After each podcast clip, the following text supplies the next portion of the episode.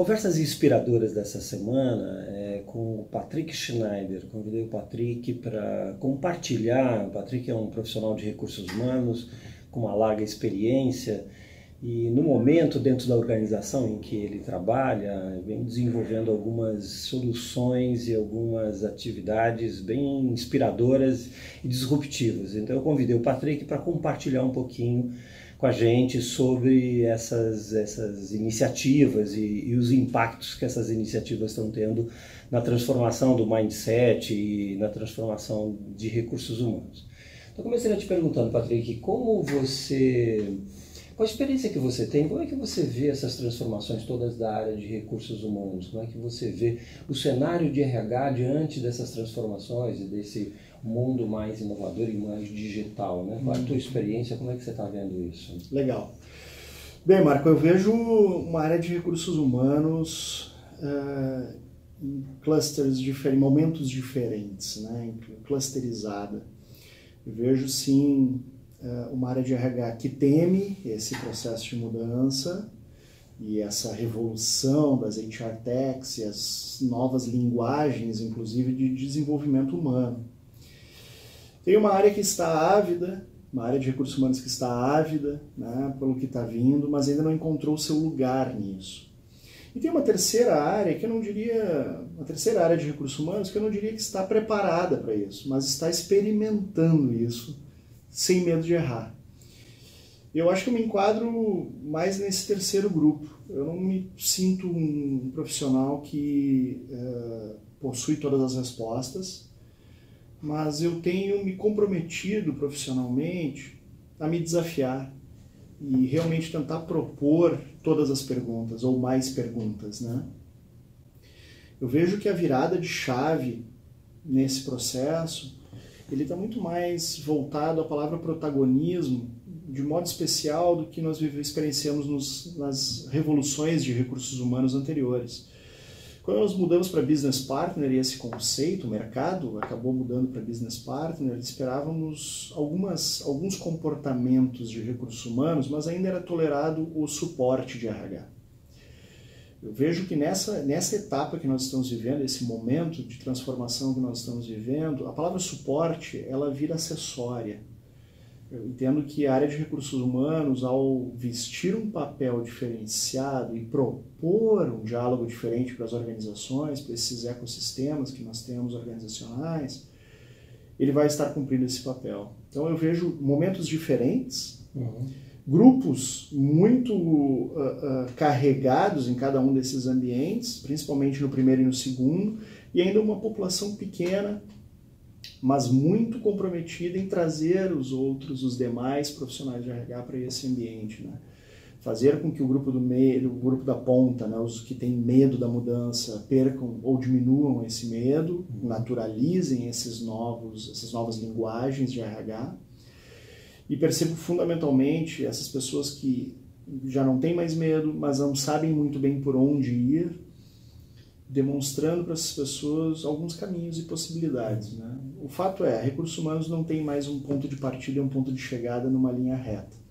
Hoje nós vamos ter que lidar com todas as diversidades e todas as incertezas que esse novo ambiente social uhum. e organizacional vem propondo né, dia após dia. É, eu quero crer, a minha opinião é de que é, essas resistências, esses medos, essas dificuldades, ela diz respeito um pouco à trajetória profissional. Uhum. É, as universidades que a gente estudou, os cursos que a gente fez, as disciplinas que a gente fez e o caminho dentro de recursos humanos. Uhum. É, conta pra gente, Patrick, qual, qual foi a tua jornada? Uhum. O que, que você fez de diferente? É, que disciplinas que você aprendeu? Por onde você andou? Uhum. Enfim, que que de alguma forma foram abrindo e foram de tirando desse, desse mainstream. Né? Legal, ótima pergunta. A minha trajetória ela foi diferente, eu acho, para o meu contexto social. Né? Eu sou natural do Rio Grande do Sul e há 20 anos atrás, quando entrei em RH, o RH era uma terra populada por basicamente psicólogas, né? então predominantemente a psicologia, que era feminina, muito forte, e, e, preponderantemente mulheres, né? fundamentalmente mulheres. E existia duas, dois grupos muito divididos. Ou você trabalhava com administração de pessoal, departamento de pessoal, e aquele tradicional balcão de atendimento e processamento de back-office de informações e, e folha de pagamento, fundamentalmente. E você trabalhava com uma área que era uma área voltada para desenvolvimento de pessoas. E quando eu entro nessa, nessa organização, eu que sou um profissional formado em direito, eu me enxergava muito mais próximo do desenvolvimento humano, ou me sentia, naquele momento, ainda que instintivamente mais interessado em me desenvolver nessa dimensão. Porém, pelo tradicionalismo, eu fui levado a um, a um assessment, ou um, melhor dizendo, um, um assignment, primeiro em folha de pagamento. Eu vejo que ali rapidamente, em dois anos trabalhando nessa área, eu fui convidado a migrar justamente no momento da virada de chave do conceito de business partner, do consultor interno, primeiramente, a figurar esse, esse outro grupo, o grupo de desenvolvimento de RH. E ali foi uma inserção de um homem num ambiente predominantemente feminino e não egresso da psicologia, egresso de uma área que as pessoas olhavam meio com estranheza. Né? Uhum. Existe um animal na natureza chamado ornitorrinco, é um marsupial que ele não é nem pato, mas ele tem um bico de pato, e ele não é nem mesmo, não, não é um morcego, mas pertence ao, ao grupo. E é um animal com pelos, é um animal muito estranho. Você olha assim, é um bicho estranho. Eu me sentia um pouco esse ornitorrinco dentro do ambiente dentro do ambiente de RH. Mas eu, aos poucos eu fui fazendo formações complementares e tive bons líderes ao meu lado. Isso, sem dúvida, eu não posso deixar de pontuar. Pessoas que me mostraram caminhos e alternativas. E, e, não me deixaram desistir desse propósito de trabalhar voltado para as pessoas. Depois da minha graduação em Direito e já trabalhando há sete anos, já há seis anos, na verdade, em recursos humanos, eh, eu acabei buscando formações, aí sim, eh, dentro do ambiente acadêmico tradicional, mas também outras formações complementares que me ajudaram a construir esse ambiente de, de, de possibilidades. Dentro do ambiente acadêmico, eu fui para as formações tradicionais, MBA em gestão de pessoas, mas eu já fiz em uma organização já um pouco mais disruptiva para a época, que era a ESPM. Ali na ESPM eu consegui descobrir outras linguagens né, do marketing e desse ambiente uh, inerente né, a esse contexto que me abriu mais portas. Então foi a primeira vez que eu ouvi falar em design thinking, isso há, puxa, há mais de 10 anos atrás, né? ou algo, ou pelo menos ambiente de design e como isso poderia ajudar outros ambientes que não somente o ambiente né, da criação, que era o que nós conhecíamos. Ele não se falava em design organizacional, obviamente, mas abria algumas portas. Uh, a partir dali eu comecei a colorir uma paleta de, de informações, né, uma paleta de cores que, que, que me ajudaram a, a, me tornar um pouco mais plural.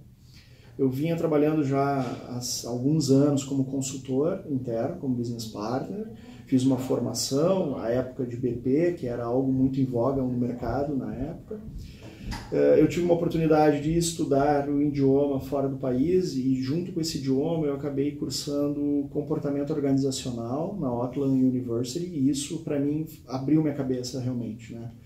Eu acho que ter passado dessa transição de uma formação tradicional para um ambiente adaptado, adaptado à realidade do ser humano, depois fazer essa jornada acadêmica, né, para fechar alguns gaps técnicos desse profissional que eu vinha, né, desse profissional que vinha se construindo.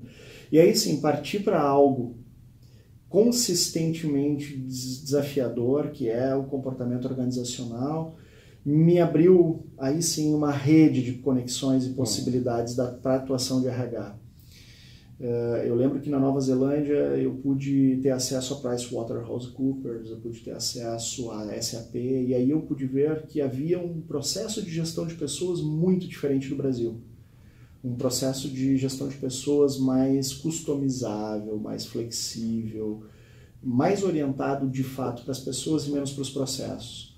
Quando eu volto de lá, eu volto com uma cabeça um pouco mexida, assim, mas bem diferente. E aí vem para uma indústria uh, agrícola americana, multinacional, que estava passando por esse processo de transformação também. E ali eu pude ter certeza que protagonismo faz toda a diferença.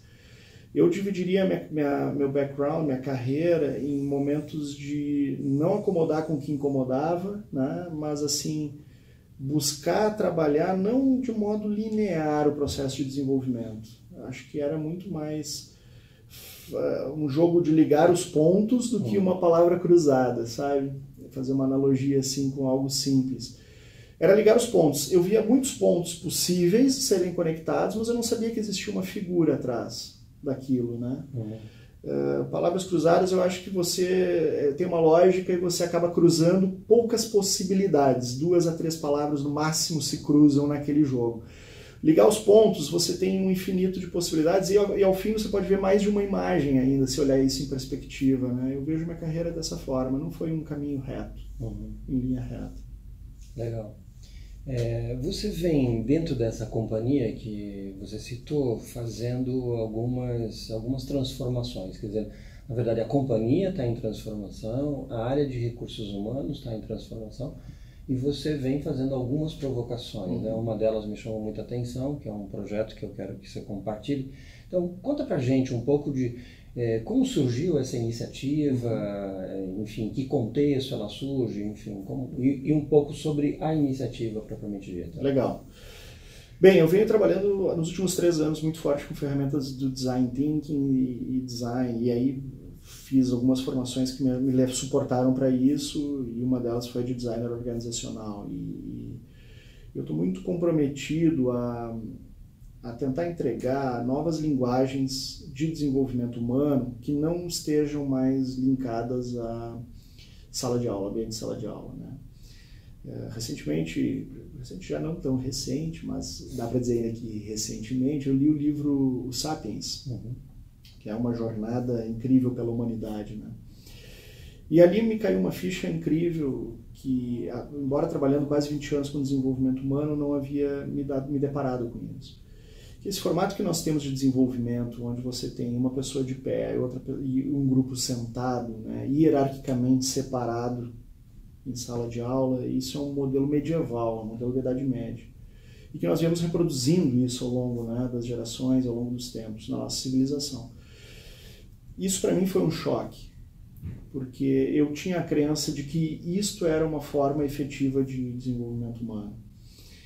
E somadas o trabalho de design thinking, a visão, né, essa nova abertura do designer organizacional dentro da área de RH, esse novo papel do profissional de RH, e esse livro, eles conjugados assim num grande caldeirão, eles me levaram a pensar uma iniciativa que pudesse contaminar o maior número de pessoas possível pelo processo de transformação que nós estamos trabalhando na área de RH da, da empresa que trabalho uh, e que, que, pudesse falar a linguagem de, da maioria, da maior parte desse público, né? E aí começamos a buscar qual que linguagem seria essa, que linguagem seria possível trazer uh, um ambiente que colocaria a maior, o maior número de profissionais de RH da nossa região Latam dentro desse, dessa jornada. Uh, e aí nós escolhemos o formato do TED Talks, que é uma linguagem uh, atual, é uma linguagem rápida, efetiva, né? aquelas jornadas acadêmicas de dois, três dias, você vai para a serra, né, e bebe vinho e come fundi, e vai durante o dia uhum. uma palestra atrás da outra, isso é um processo que infelizmente é, ele é fracassado. Eu digo infelizmente porque você tinha networking, você tinha uma série de outras possibilidades. Hoje o TED ele consegue compilar isso em 20 minutos. Uh, você pode voltar, tomar nota se quiser ou não, pegar um frame né, congelado e, e, explorar aquilo profundamente. Então nós queríamos fazer um TED Talks, mas queríamos fazer algo de alto impacto. E aí lançamos uma websérie, pegando também essa linguagem atual do Netflix e do que tem presente, e dividimos então em quatro speakers, em quatro episódios, e teremos uma primeira temporada com quatro episódios. Justamente fizemos algo curto e simples para dar a possibilidade, para demonstrarmos para as pessoas que estão participando, que são, né, têm uma expectativa de serem protagonistas, de que para que esse projeto realmente vingue, as próximas temporadas dependem de outras pessoas. Então, tentar contaminar primeiramente os protagonistas para que eles ele, né, continuem esse trabalho, em sequência esse trabalho. E num segundo momento, realmente levar a todos os, os, os, mais distantes lugares, mais longínquos lugares, uh, a palavra de que nós estamos mudando e precisamos mudar, e não porque isso é bonito ou que é uma tendência. Assim, elaboramos essa websérie, fizemos um evento muito voltado para uma jornada empática para as unidades de São Paulo. Então, pegamos quatro unidades em São Paulo, levamos para dentro de um pub e lá era o nosso estúdio de gravação. Fizemos um pequeno auditório dentro desse pub, onde nós recebíamos as pessoas num ambiente de descompressão, então desligue-se do seu ambiente de trabalho, porque nós vamos fazer uma viagem para outra dimensão, para um outro lugar. Um lugar onde não haverá hierarquia, não haverá o logo da empresa, não haverá olhares projetados sobre o que vai ser falado nessa sala. Fizemos nesse ambiente, construímos um ambiente seguro para que as pessoas pudessem falar de RH. E os quatro speakers navegaram sobre um olhar do campo das ideias de RH, do campo das possibilidades. Nós chamamos essa iniciativa de RH sem fronteiras justamente porque nós entendemos que as únicas fronteiras possíveis à área de RH são as colocadas pelos próprios funcionários, né? pelos próprios uh, uh, uh, atuantes, pelos próprios profissionais da área. Então, o RH Sem Fronteiras ele começou como uma websérie que virou um movimento dentro da organização. Uh, foi de alto impacto, sem dúvida, porque as pessoas puderam ouvir falas inspiradoras, que sim tem um conteúdo, uma carga de conteúdo forte, de conceitos, mas entregue de um ambiente leve e muito feito de colega para colega. Então, uhum esses speakers, a boa parte deles vieram de dentro da empresa, três deles vieram de dentro da empresa. Tivemos um convidado especial, Marco Arnelas, para falar de designer organizacional e levar fundamentalmente esse conceito que nós estamos buscando disseminar dentro da organização. Uh, fizemos um ambiente disruptivo e ao final disso promovemos a, pela primeira vez uma mesa de almoço com toda a comunidade de RH de São Paulo. Foi o primeiro almoço em que nós tivemos praticamente todo o grupo de recursos humanos participando, juntos, sentado à mesa, almoçando. Então tivemos momentos de interação social, de momentos de troca de energia, um momento de catarse ali onde nós falamos, olha, tô com medo, mas juntos, né, dando as mãos, talvez esse medo possa ser enfrentado. Uh, quero inovar, mas não sei para onde. Muito bem, tem, eu tenho uma vaga ideia de como fazer isso. Vamos tentar juntos, vamos explorar. Mas se nós errarmos, faz parte da jornada. E aí, com isso, buscamos contaminar justamente o pequeno grupo já mobilizado para a inovação, uhum. para puxarmos né, esse grupo do meio que quer inovar e não sabe como, e ainda alavancarmos o grupo que tem medo para essa mudança. Os resultados foram fantásticos, né? nós temos uma rede social interna da empresa, nós estávamos numa campanha muito tempo para que essa rede social pegasse, digamos assim. As pessoas vinham postando coisas muito institucionais e, e sempre os mesmos, era meia dúzia de pessoas. Nós encorajamos as pessoas a baixarem o aplicativo, desmistificamos o uso, dissemos, gente, nós queremos que você use a hashtag tal e registre o evento através do seu olhar. Então, nós tivemos selfies, tivemos vídeos, tivemos comentários nada institucionais, maneirismos, entre aspas, foram permitidos pela primeira vez, outras hashtags começaram a ser utilizadas, muito promovendo o orgulho de pertencer a uma organização Legal. Que abre espaço para isso, né? Então, assim, nós uh, tivemos resultados fantásticos com esse evento e nós estamos vendo que nós estamos gerando reação em cadeia. Uhum. Infelizmente, nós só podemos reduzir, uh, reunir nessa ação as unidades de São Paulo. Mas com a websérie, que vai ser lançado um episódio a cada duas semanas, traduzido em espanhol e inglês, nós queremos trazer as demais operações, os demais negócios da companhia para ter acesso a esse material, a essas informações que foram lá compartilhadas. Então nós pensamos Legal. aqui em em amarrar todas as pontas. Durante o lançamento desse, de cada episódio, nós vamos ter um interlocutor, ou melhor, um speaker, interagindo com as pessoas via chat. Então, nós vamos fazer um fake live e tentar levar um pouco do espírito e a mensagem, sem dúvida, que foi compartilhada para o maior número de pessoas possível. Quer dizer, na verdade, vocês pegaram um, um, propósito, um conteúdo e transformaram isso numa linguagem, num jeito e mídias mais, mais atuais, né? exato, exato. É, conta pra gente um pouco assim, eu estou entendendo que essa foi uma iniciativa que ela nasce dentro da organização, dentro de um grupo. Sim. Ela não é uma, ela não foi um pedido que a área X ou o chefe X eh, pediu. Né? Exato. É isso? É isso. E como, como a instituição né, é, aceita e lida com essa iniciativa que nasce de maneira mais informal? Legal. Eu acho que tem uma competência que está por trás do, do RH Sem Fronteiras, que é pouco falada no ambiente organizacional, mas ela é esperada por muitas lideranças, na minha visão, que é o empreendedorismo organizacional. E, e na organização que eu faço parte, o, o, principal executivo de recursos humanos, ele não só tem essa expectativa, como ele verbaliza isso. Então, deixa um ambiente um pouco mais fácil para as pessoas, uh, uh, mais acessível para as pessoas se experimentarem. Nós temos poucos movimentos desses acontecendo ainda, porque existe uma cultura estabelecida, né? E aí nós temos um ambiente tradicional, a nossa organização é uma organização de 190 anos praticamente no mercado, mundial, com matriz fora do Brasil, com operações em toda a América Latina, e que vem com uma carga tradicional muito forte, embora nós também estejamos passando por um momento de transformação no negócio. Eu vejo que é, o, o, ponto forte, eu acho que o grande, grande gancho quântico aqui do RH Sem Fronteiras, que trouxe todo mundo para o mesmo ambiente, foi não institucionalizar a ação. Eu vejo que nós, líderes de recursos humanos, e me incluo nisso, né, como um gerente de RH, uh, nós temos que tomar consciência de que as ações elas têm que ser genuínas, não mais institucionais. Aqueles contratos, né, em que você furava o dedo e fazia uma gotinha de sangue no grupo. Não, agora o grupo de liderança está comprometido. Se isso não vier do grupo, vier de uma pessoa impondo ao grupo, isso não funciona mais. Né? Sem dúvida.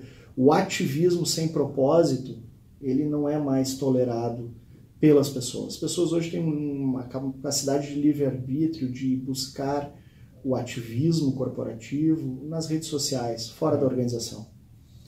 O que nós temos que conseguir como gestores de RH é repatriar esse ativismo corporativo e que ele seja genuíno. Só assim ele vai ter propósito. Eh, eu vejo que, embora tenha causado estranheza para algumas lideranças, todos estavam abertos a, a, a serem contaminados por aquilo.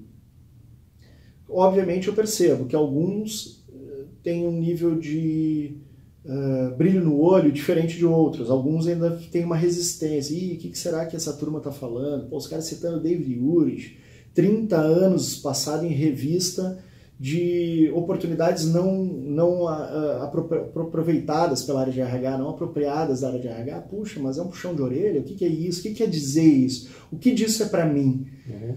E na verdade não é para mim ou para você como profissionais de RH, é para todos nós. Né? Se, a, se o RH ainda não conseguiu tirar o sobrenome corporativo de dizer RH estratégico, se nós não conseguimos limpar isso, nós ainda não conseguimos realmente triunfar no nosso propósito.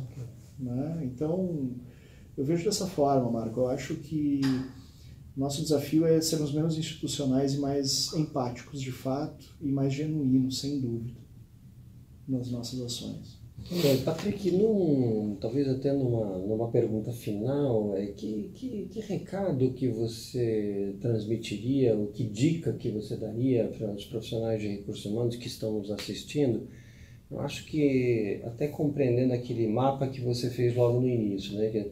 Qual é a dica que você daria, qual é a jornada que essas pessoas precisam seguir para se abrirem e, e, e, assumirem um pouco esse ativismo é, pessoal e esse empreendedorismo organizacional? Qual é a dica que você daria? Legal. Bom, eu não consigo dar uma dica somente, né, mas eu uhum. acho que é um, uma, um conjugar de possibilidades. O primeiro de todos, fundamentalmente, estude. Né? É, nós precisamos ser profissionais de RH.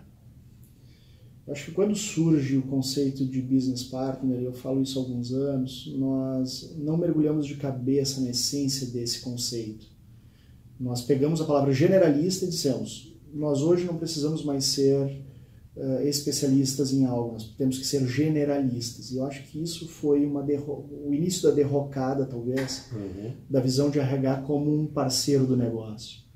Porque dentro do generalismo, eu tenho uma licença poética para não me especializar em nada. E, na verdade, o generalismo deveria ser entendido como plural, tem que ser plural, tem que ser especialista e consistente em mais de uma categoria da minha área. Então, a primeira grande dica seria busque capacitação, busque entender, não siga tendências. Né? Uh, eu, eu, eu, tenho um ativismo muito forte com o design thinking, mas na mesma medida de que design thinking não é, não é uh, receita do sucesso para tudo. Uh, eu tenho muito critério cada vez que sou convidado para facilitar um processo que vai ser baseado em design thinking demonstrando que não é uma ferramenta, é um mindset, é uma forma de pensar diferente. Então, não basta a gente fazer um ambiente Google com puffs coloridos, quadro negro, post-its, se isso não é genuíno, se o mindset não está preparado para isso. Não é o ambiente que transforma o agente, é o agente que transforma o ambiente e é transformado pelo ambiente também, de volta. Eu vejo organizações que colocam puffs coloridos, quadro negro, mas esquecem do giz, ou esquecem que aquele ambiente é um ambiente de inovação. E aí a pessoa está lá numa reunião ali, é visto como né, pilantragem, ou está matando tempo, Verdade. ou eu posso chegar ali e chamar ele, já que não tem porta sala. Então, se o mindset não muda, a coisa, não, a coisa toda não muda. Então, só muda o mindset com consistência e com conceitos. Então, busque se desenvolver. Segundo momento é tente trocar mais esse conhecimento. Né? Conhecimento ele é potencial de ação, ele não é garantia de ação. Então, se você já tem o conhecimento, se você já está num outro estágio, busque compartilhar com o maior número de pessoas possível. Se a área de RH cresce, você vai crescer junto, não é você vai crescer e a área de RH vai ficar para trás. Eu vejo hoje um êxodo de profissionais muito grande para outras áreas, é, por frustração com a área de RH. A área de RH não chegou no patamar que eu esperava e eu vou então para o marketing, vou para outras áreas que agregam mais ao negócio. É, eu, eu, acredito muito que esse não é o caminho. O caminho é nós tentarmos elevar a área de RH. Então, se você já tem conhecimento, busque trazer os demais a bordo dessa jornada. E a terceira dica é trabalhe com empatia 24 horas por dia, 7 dias por semana. Né? É, as soluções elas não vão mais vir de dentro da área de RH para você ter um empreendedorismo organizacional, você tem que entender que quando você abre um negócio, você pode ter um produto maravilhoso. Se o mercado não quer esse produto, você vai falir, você vai é. quebrar. Né? Você pode ter um produto revolucionário. Se esse produto não é o produto esperado pelo mercado, ele vai fatalmente falir, fatalmente vai quebrar. A mesma coisa acontece internamente. Se eu desenho na minha mesa, na calada da noite, um projeto maravilhoso de uma grande universidade corporativa, mas a empresa não está preparada para aquilo, ou universidade corporativa é um conceito já superado, aquilo não vai pegar.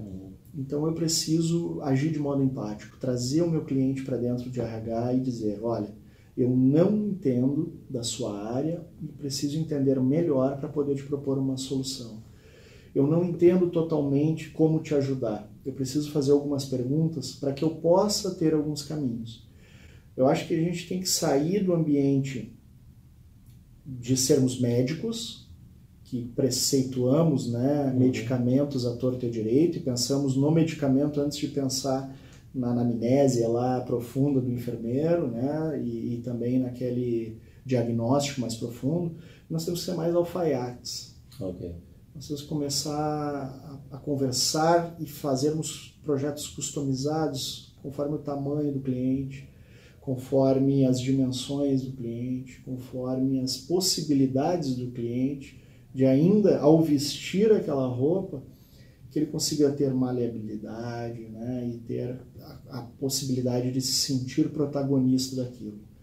RH não pode mais desenvolver produtos que sejam mérito somente do RH a subida no pódio tem que ser de recursos humanos de mãos dadas com a liderança. Legal. Na minha visão. Nossa, muito bom. É, eu queria destacar essa última fala sua, exatamente a ideia de que as soluções de RH não vêm de dentro de RH, né? vêm de fora, não vêm nessa Sim. parceria. E de fato, até se a gente for pensar o conceito de business partner, a gente não fez a lição de casa, né? A gente botou um título muito bonito, Exato. mas a gente não fez a lição de casa, porque a gente ainda não entende do negócio, a gente não trouxe o negócio para perto da gente e a gente nem foi também para perto do negócio. né? Claro. A gente ficou com um título muito bonito, mas de fato A atuação não a veio. atuação não veio.